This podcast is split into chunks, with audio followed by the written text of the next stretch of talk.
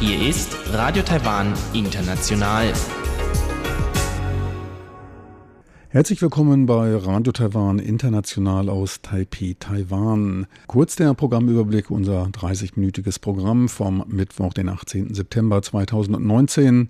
Wir beginnen wie immer zuerst mit den Nachrichten des Tages, anschließend das Kulturpanorama. Dort geht es weiter mit, mit der Entwicklung von Taiwans Presselandschaft bis hin zur Pressefreiheit.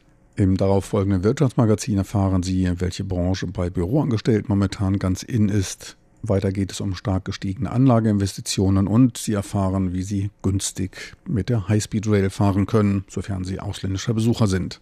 Soweit der erste Überblick und nun zu den Nachrichten.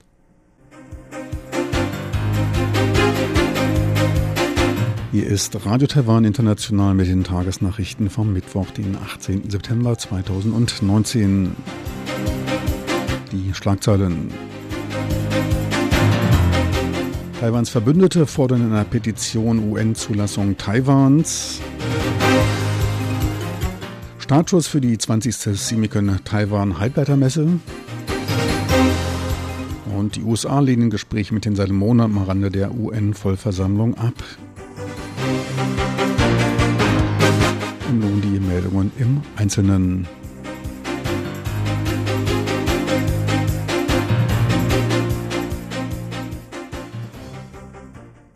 Elf von Taiwans diplomatischen Verbündeten forderten einem gemeinsamen Schreiben an UN-Generalsekretär Antonio Guterres die Zulassung Taiwans als Mitglied der Vereinten Nationen UN. Weitere zwei Verbündete, Honduras und Paraguay, drückten dies in einem individuellen Schreiben am Rande der seit gestern tagenden UN-Vollversammlung aus. Weiter wurden in den Schreiben gefordert, die Ablehnung einer Presseakkreditierung für Journalisten mit taiwanischem Pass aufzuheben und ihnen Besuche, Interviews und Teilnahme an Sitzungen der UN zu gewähren. Die gegenwärtige Praxis stehe nicht im Einklang mit dem Geist der UN. Taiwans Außenministerium begrüßte deren starke Unterstützung und wiederholte, dass Taiwans 23 Millionen Bewohner ein Recht zur Teilnahme im System der UN hätten. Es forderte eine sofortige Akzeptanz der Vorschläge, damit Taiwan gemeinsam mit den globalen Partnern an der Umsetzung der Nachhaltigkeitsziele der UN arbeiten könne. Taiwan sei bereit, seine Erfahrungen mit anderen zu teilen. Die 20. Semicon-Messe in Taipei eröffnete am heutigen Mittwoch ihre Tore. Das Leitthema der diesjährigen Messe heißt die intelligente Zukunft anführen. Bei der Eröffnungsveranstaltung weist Vizepremierminister Chen Chi-mai darauf hin, dass sich Taiwans Halbleiterindustrie nach 40-jähriger Entwicklung zu einer kompletten Industrie mit solider Basis und einem hohen Grad an Flexibilität gewandelt habe. Taiwan ist führend in den Bereichen Foundry und Packaging, die Nummer zwei der Welt beim IC Design. Der Sektor ist der Motor für das Wirtschaftswachstum und für industrielle Innovation.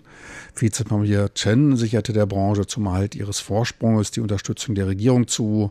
Durch Integration künstlicher Intelligenz in Anwendungen und der Entwicklung von Schlüsseltechnologien für intelligente Anwendungen werde Taiwan seine Position in der globalen Wertekette ausweiten. Mehr als 700 Unternehmen stellen ihre Produkte und Lösungen in den Bereichen intelligenter Produktion, künstlicher Intelligenz, dem Internet der Dinge und 5G-Technologie vor. Parallel zur Messe laufen mehr als 20 Technologieforen über neueste Entwicklungen und Trends der Halbleiterindustrie. Die Messe läuft bis zum 20. September. US-Vizepräsident Mike Pence soll laut einem Bericht der Nachrichtenagentur Reuters geplante Gespräche mit dem Premier der Salomonen bei der diesjährigen UN-Vollversammlung fallen gelassen haben. Beide Seiten hatten ursprünglich die weitere Entwicklung ihrer Beziehungen besprechen wollen. Die Reaktion der USA erfolgt nach der Aufnahme diplomatischer Beziehungen der Salomonen mit der Volksrepublik China und dem Abbruch der Beziehungen mit der Republik China-Taiwan. Seit dem Jahr 2016 habe China damit sechs diplomatische Verbündete Taiwans abgeworben, hieß es in dem Bericht. Das amerikanische Institut in Taiwan gab bekannt, dass Washington China gegenüber seine Bedenken zum Ausdruck gebracht habe. Man halte weiter an der Ein-China-Politik auf Basis der drei gemeinsamen Kommuniqués und des Taiwan Relations Act fest. Man sei weiter an einer Beibehaltung des für alle Seiten Vorteile bringenden Friedens in der Taiwanstraße interessiert, werde aber gleichzeitig nach einer Reihe möglicher Antworten auf Chinas Aktionen suchen. Aus Washington hieß es, dass sich die USA gegen die von Peking verfolgte Destabilisierung des Friedens und der Stabilität in der Taiwanstraße aussprachen. Man werde genau die Handlungen untersuchen, welche zur Entscheidung der Salomonen führte. Gegenüber der Nachrichtenagentur CNA zeigte sich die US-Seite über Chinas stetiges Abwerben von diplomatischen Verbündeten Taiwans enttäuscht. Taiwans Halbleiterindustrie könnte in diesem Jahr Umsatzeinbußen von etwa einem Prozent erleiden, ergab die Vorhersage einer Denkfabrik. Angesichts des anhaltenden US-China-Handelskrieges könnte der globale Halbleitermarkt in diesem Jahr um 8,7 Prozent schrumpfen, teilte der Marktinformationsdienstleister Market Intelligence and Consulting Institute MIC am Mittwoch mit. Stark betroffen sei auch die globale Speicherchip-Industrie. Der Einfluss auf Taiwan ist allerdings wegen seiner geringen Ausrichtung auf Speicherchips begrenzt. Der Output dürfte daher nur um 1% sinken. Taiwans Industrie kann dabei einen Teil des Rückgangs durch das Auftauchen neuer Peripheriegeräte wie zum Beispiel kabelloser Kopfhörer und durch erforderliche Lageraufstocken wieder wettmachen. Das Wachstum von Taiwans IC-Industrie ist in diesem Jahr durch China begrenzt und soll nur leicht um 1,1 Prozent auf 3,6 Billionen Taiwan-Dollar ansteigen. Für das erste Halbjahr des nächsten Jahres rechnet man durch die Einführung von 5G und Wi-Fi 6 mit Impulsen für die Produktion. Ab Oktober kommt es zu keiner Anpassung der Strompreise, teilte das Wirtschaftsministerium am Mittwoch mit. Die Entscheidung fiel nach seinem zweiten halbjährlich durchgeführten Treffen zur Neufestlegung der Strompreise für das nächste Halbjahr. Als Hauptgrund wurde der lange anhaltende Trend zu sinkenden Öl- und Kohlepreisen angeführt, welche die Hauptfaktoren bei der Festlegung der Strompreise seien. Kurzfristig könne es durch die kürzlichen Anschläge auf saudi-arabische Ölproduktionsstätten zu einer Minderung beim Ölangebot und steigenden Ölpreisen kommen. Jedoch gaben die ölproduzierenden Staaten bereits an, bis Ende September die Kapazitäten wieder bereitstellen zu können. Man orientiere sich daher nicht an kurzfristigen Preisschwankungen, sondern an dem langfristig bestehenden Abwärtstrend. Der Durchschnittspreis für die nächsten sechs Monate von 2,6325 Taiwan-Dollar pro Kilowattstunde, circa 7,7 Euro-Cent, werde daher beibehalten. Zukünftige Entscheidungen werden nach der aktuellen Gewinn- und Verlustsituation des Staatsversorgers Taipower entschieden. Pro halbjährlicher Sitzung kann der Durchschnittsstrompreis maximal um drei Prozent angehoben werden. Präsidentin Tsai Ing-wen wiederholte beim Empfang einer lokalen Gruppe von Muslima, Taiwan zu einem freundlicheren Platz für Moslems umgestalten zu wollen. Muslima seien wichtige Partner der Regierung zur Förderung der neuen Südwärtspolitik. Daher bemühe sich die Regierung um die Schaffung eines für Muslima freundlicheren Umfeldes. Dies schließe die Einrichtung von Gebetsräumen, der Förderung von Halal-zertifizierten Betreibern und Produkten und auch Halal-zertifizierten Automaten mit ein. Die Bemühungen schlagen sich auch in der Bewertung Taiwans in dem globalen Tourismusindex für Moslems nieder, so Tsai. Dort bewegte man sich vom siebten auf den fünften und nun zum ersten Mal auf den dritten Rang. Dieses sei die bisher beste Errungenschaft zur Förderung der neuen Südwärtspolitik, sagte Präsidentin Tsai. Und nun zum Börsengeschehen vom Mittwoch. Der Aktienindex TAIEX konnte heute um fast 55 Punkte oder 0,5 Prozent auf 10.929 Punkte zulegen. Auch der Umsatz zog wieder etwas an und erreichte 4,1 Milliarden US-Dollar. Am Devisenmarkt notierte der US-Dollar bei 30,94 Taiwan-Dollar, der Euro bei 34,14 Taiwan-Dollar. Und nun die Wettervorhersage für Donnerstag, den 19. September 2019.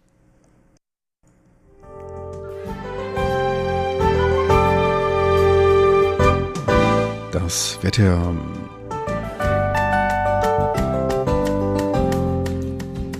In der Nacht zum Donnerstag ist es im Norden stärker, zum Süden hin schwächer bewölkt. Vereinzelte Regentropfen sind allerdings nur im Norden zu verspüren. Die Tiefstemperatur liegt im Norden bei 24, im Süden bei 25 Grad Celsius.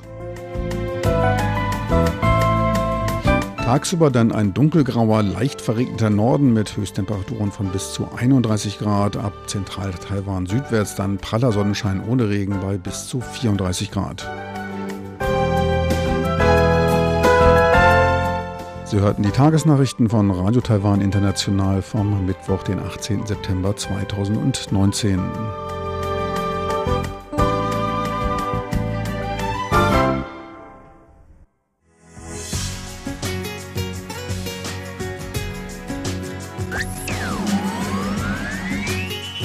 Taiwan, international aus Taipeh.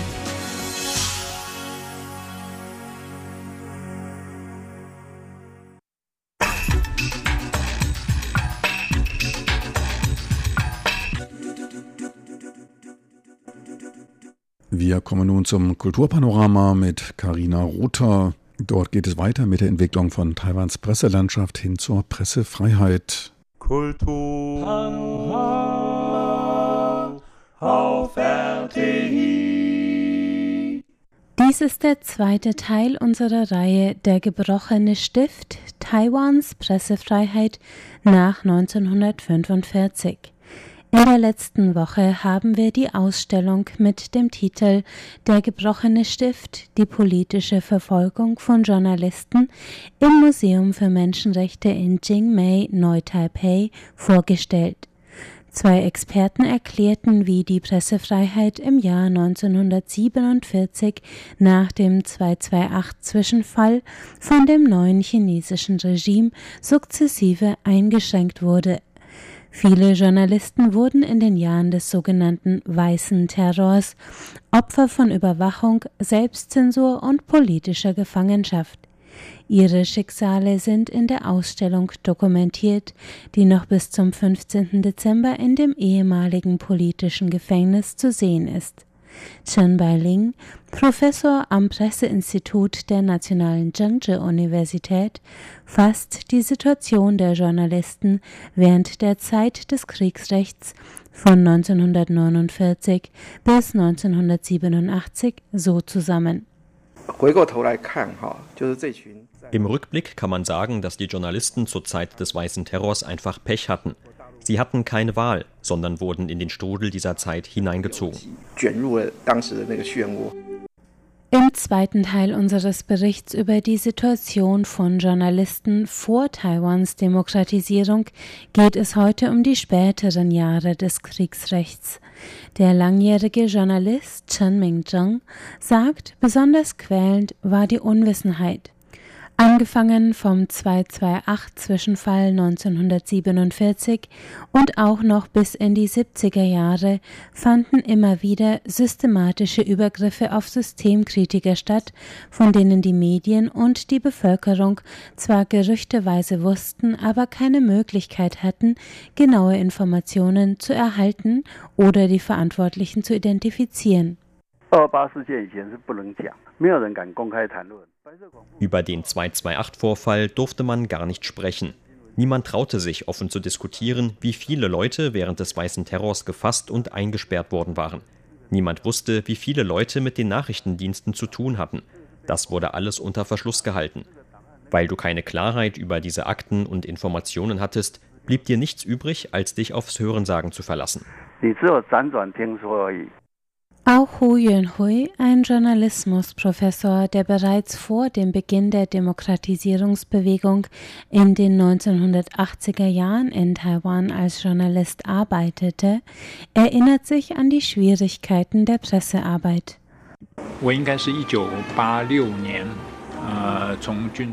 Ich kehrte im Jahr 1986 zu meiner Arbeit bei den United Daily News zurück, nachdem ich aus dem Militärdienst entlassen worden war. Das war ein, zwei Jahre vor Ende des Kriegsrechts. Obwohl es damals in mancher Hinsicht schon mehr Lockerungen und Freiheiten gab, standen für die Arbeit von Nachrichtenorganisationen weiterhin Einschränkungen. Es kam zum Beispiel vor, dass wir Warnungen erhielten und auch Drohungen. Oh. Im Jahr 1986 hatte sich in der taiwanischen Gesellschaft bereits eine rege Opposition gebildet, die sich um Themen wie Umweltschutz, Menschenrechte und Taiwans internationale Situation herum formierte. Die Oppositionsgruppierungen, zusammengefasst als Dang Wai, wörtlich die außerhalb der Regierungspartei, bewegten sich bereits auf dem schmalen Grat von oppositioneller Kritik und Duldung durch die Autoritäten. Ihr wachsendes Selbstbewusstsein gipfelte am 28. September 1986 in der Gründung der ersten Oppositionspartei DPP. Hu Yunhui berichtet, wie seine Zeitung mit dieser wichtigen, aber sensiblen Meldung umging. 我跟真正在现场采访的 als ich mit einem Pressekollegen von der Gründungsversammlung der DPP in unser Nachrichtenbüros zurückkehrte, waren wir beide sehr beeindruckt. Wir hatten dann ein Gespräch mit unserem Manager und der bat meinen Kollegen, drei verschiedene Berichte zu verfassen. Kurz darauf hörte ich dann, wie der Manager dem Kollegen sagte, es sei nicht mehr nötig, sie bräuchten nur noch einen einzigen Text für die Redaktion im Ausland. Warum hat die United Daily am Ende dann doch einen ganz kleinen Text über die Parteigründung veröffentlicht? Weil die Kulturarbeitsgruppe der DPP sich mit der China Times nicht ganz auf einen Bericht einigen konnte weil es sich um eine wichtige Angelegenheit handelte. Deswegen fragte uns die Kulturarbeitsgruppe an, ob wir das übernehmen konnten. Und die United Daily hat dann in einer winzigen kurzen Meldung über diese große Sache berichtet. Die Medienlandschaft in den 70er und 80er Jahren setzte sich zusammen aus Mainstream-Medienorganisationen, die die Grenzen des Erlaubten in ihren Berichterstattungen weitestgehend einhielten und unabhängigen, kurzlebigen Dangwai-Magazinen, die mit subtiler politischer Kritik versuchten, ihre Meinung zu sagen und gleichzeitig den Rahmen der Pressefreiheit auszuweiten. Hu Yuanhui sah das so. 当时的《中国时报》《联合报》Die damaligen Mitarbeiter von United Daily News und China Times waren alle dieselbe Sorte von Medienangestellten. Es war nicht so, dass sie über die Zustände nicht Bescheid wussten oder dass sie sich nicht eine Öffnung hin zu mehr Meinungsäußerung wünschten, aber sie wurden von der Politik der Zeitungen eingeschränkt und konnten sich nur schwer entfalten. Aber mein Eindruck war, dass sie sich innerlich wünschten, dass die Medienlandschaft offener werden würde.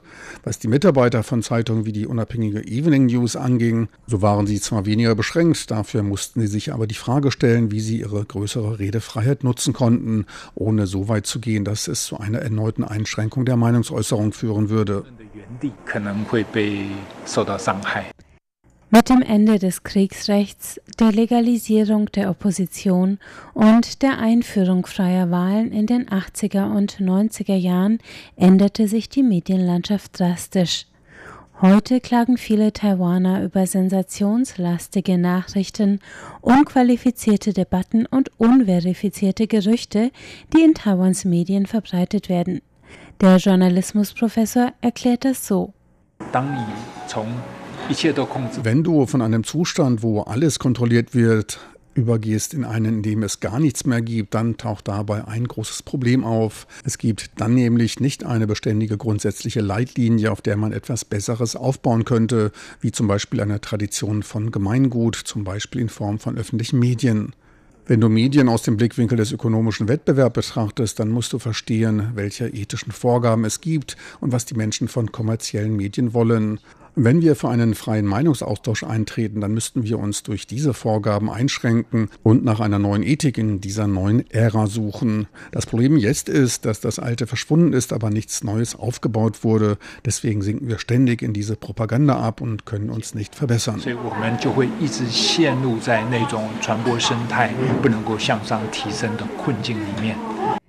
Für seine Vision einer qualitativ hochwertigen Berichterstattung führt Hu Yuanhui ausländische Medien und höhere Investitionen ins Feld.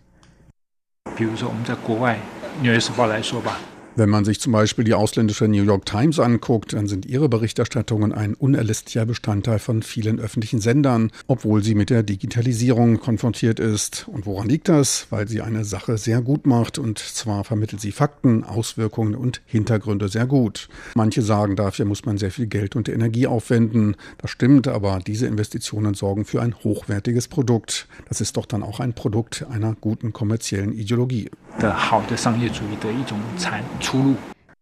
Doch trotz der vorherrschenden Kritik an der Qualität der Berichterstattung in Taiwan ist eine freie Presse für den Erhalt und das Funktionieren einer Demokratie unerlässlich. Und so resümiert der erfahrene Journalist Chen Mingcheng über die Lage der heutigen Journalisten, die nicht mehr von der Einschränkung der Pressefreiheit betroffen sind, mit den Worten Wir hatten das Glück einer späten Geburt.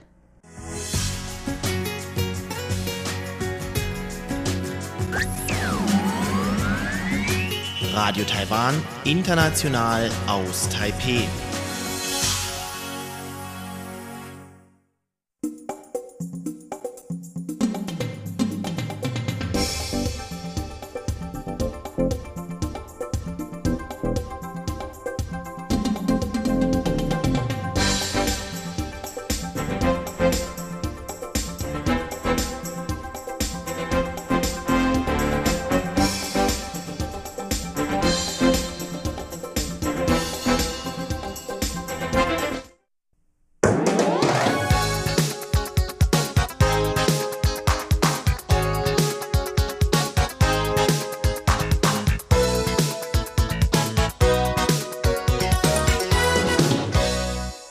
Herzlich willkommen beim Wirtschaftsmagazin. Das begrüßt Sie Frank Pewitz.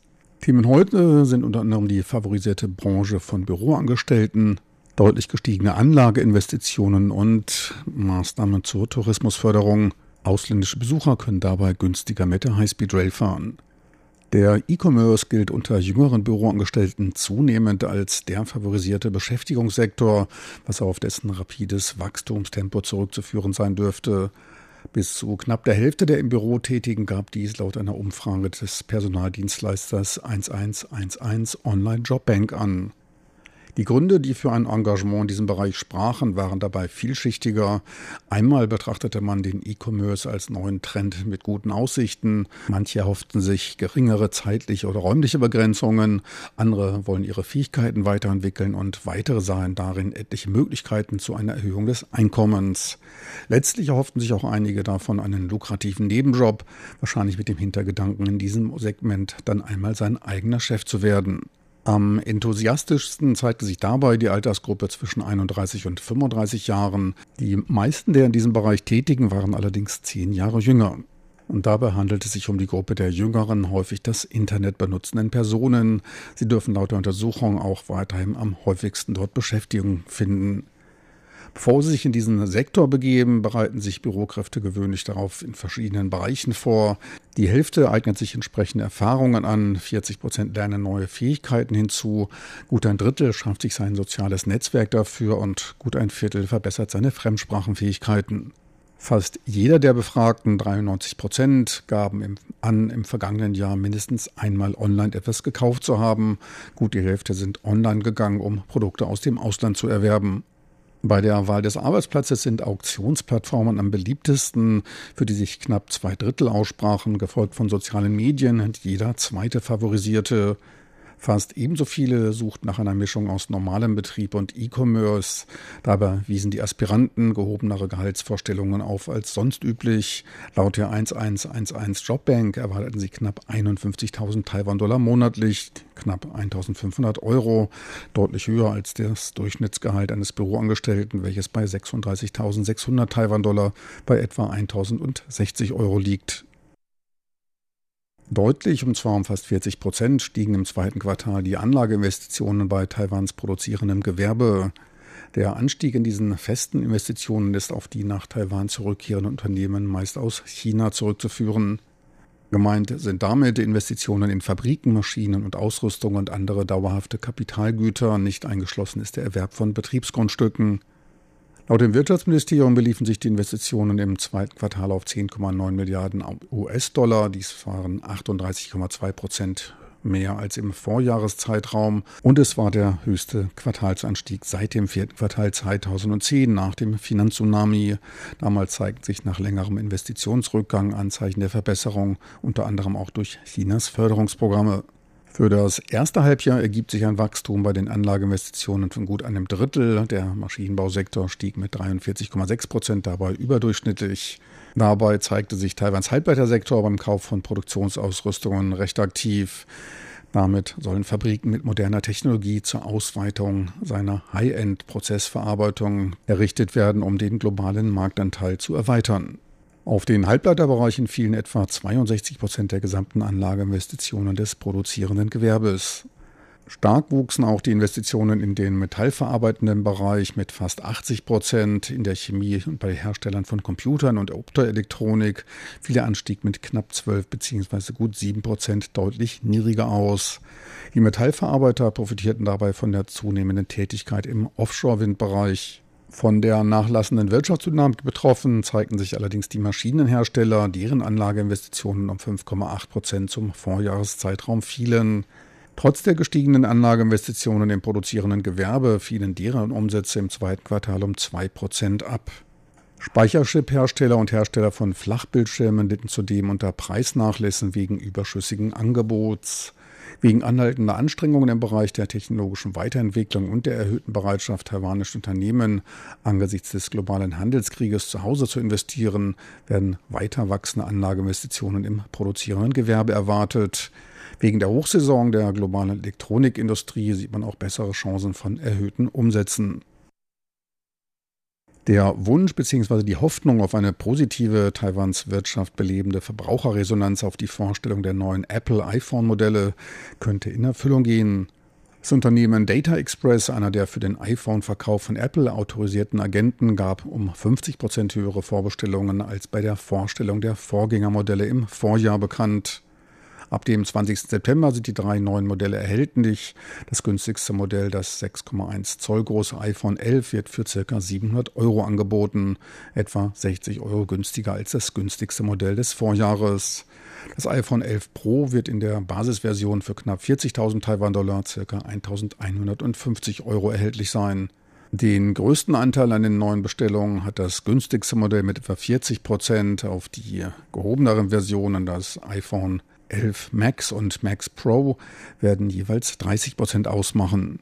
In einer früheren Marktbewertung erwartete man für das billigere iPhone 11 einen Marktanteil von 50 Prozent, da Apple bei seiner Marketingstrategie verstärkt auf das günstigere Modell fokussierte. Die leichte Fehleinschätzung dürfte auf Seiten von Apple und deren Vertreiber mit Freude wahrgenommen worden sein. Wie üblich nutzen die Telekom-Betreiber auch das neue iPhone zur Anwerbung neuer Kunden. Die Asia Pacific Telecom bietet 30 iPhones kostenlos an, wenn man bei ihnen einen Vertrag über 30 Monate für eine monatliche Gebühr von 999 Taiwan-Dollar unterschreibt. Dies entspricht der monatlich üblichen Mobilgebühr ohne irgendwelche Zuwendung. Und für dieses Angebot soll mittlerweile in Taiwan auch schon ein Mann seit 120 Stunden vor der Tür in der Warteschlange stehen, um eines dieser Geräte zu kommen. In zwei Tagen dann erwartet ihn die Erlösung. Die Vertreiber des iPhones erwarten, dass sich die Geräte wegen des günstigeren Preises trotz der fehlenden 5G-Tauglichkeit besser gegen die wachsende Konkurrenz aus dem Android-Lager behaupten werden. Von dort werden mittlerweile auch eine Reihe von 5G-fähigen Smartphones angeboten. Der Netzausbau weltweit steckt dafür allerdings in fast allen Ländern, bestenfalls in den Kinderschuhen. Lediglich in Südkorea ist der Ausbau schon etwas fortgeschrittener. Bis Ende Juli stiegen etwa zwei Millionen Nutzer auf 5G um. Damit überstieg die Zahl der 5G-Nutzer die der USA um das 14-fache, so die Financial Times. Kurzum, 5G ist noch nicht präsent und dürfte es innerhalb der nächsten kurzlebigen Smartphone-Generation auch noch nicht werden. Es ist nicht davon auszugehen, dass eine Firma wie Apple den Umstieg auf 5G verschläft. In Südkorea verläuft die Umstellung auch nicht ganz glatt. Dort gibt es mittlerweile diverse enttäuschte 5G-Nutzer. Zwar scheint der Download von Filmen schneller als bei 4G zu sein, allerdings nicht in dem erhofften Ausmaße. Oft wurde ja davon gesprochen, dass 5G 100 Mal schneller als die bisherige Technologie sein soll. Zudem gibt es vor Ort diverse Verbindungsprobleme, schlechte Klangqualität. Dies dürfte allerdings mit der noch geringen Zahl an Basisstationen zusammenhängen. Es bleibt anscheinend noch genügend Zeit, bevor man sich ernsthaft über den Erwerb eines 5G-fähigen Smartphones Gedanken machen muss. Ausländische Besucher können seit diesem Montag deutlich vergünstigt Taiwans High-Speed-Rail nutzen. Ausländische Touristen, die paarweise reisen, brauchen nur für den Preis eines Tickets zu zahlen. Die längste Strecke Taipei-Kaohsiung kostet etwa 1500 Taiwan-Dollar, etwa 43 Euro. Das Angebot gilt nur für Touristen mit kurzfristigem Visum, also einer Visumsgültigkeit von weniger als 180 Tagen. Für ausländische Bürger, die wegen Aufnahme eines Studiums oder einer Arbeitsstelle über eine dauerhafte Aufenthaltserlaubnis in Taiwan verfügen, gilt dieses Angebot leider nicht. Nach dem Kauf des Tickets müssen alle anderen diese innerhalb von 89 Tagen einlösen und verwenden. Die vergünstigten Tickets gibt es nur für Erwachsene, die auf der gleichen Strecke zusammenreisen müssen. Tickets sind nur für die Zielorte in Zentral- und Südtaiwan erhältlich und in ihrer Anzahl begrenzt. Tickets nach Taipei, Taoyuan und Hsinchu sind daher nicht erhältlich. Gefördert werden sollen nämlich Besuchsreisen in die Südhälfte Taiwans. Gebucht werden können die Tickets auf der Webseite der Taiwan High Speed Rail Company thsrc. Journey on App in einem Wort.com. Das günstige High Speed Rail Reisen dauert noch bis zum 20. Januar 2020 an. Meine lieben Zuhörer, so viel für heute vom Wirtschaftsmagazin, so viel auch für heute von Radio Taiwan International. Unsere Sendung vom Mittwoch, den 18. September 2019, neigt sich dem Ende zu. Online ist diese als auch andere Sendungen unter de.rt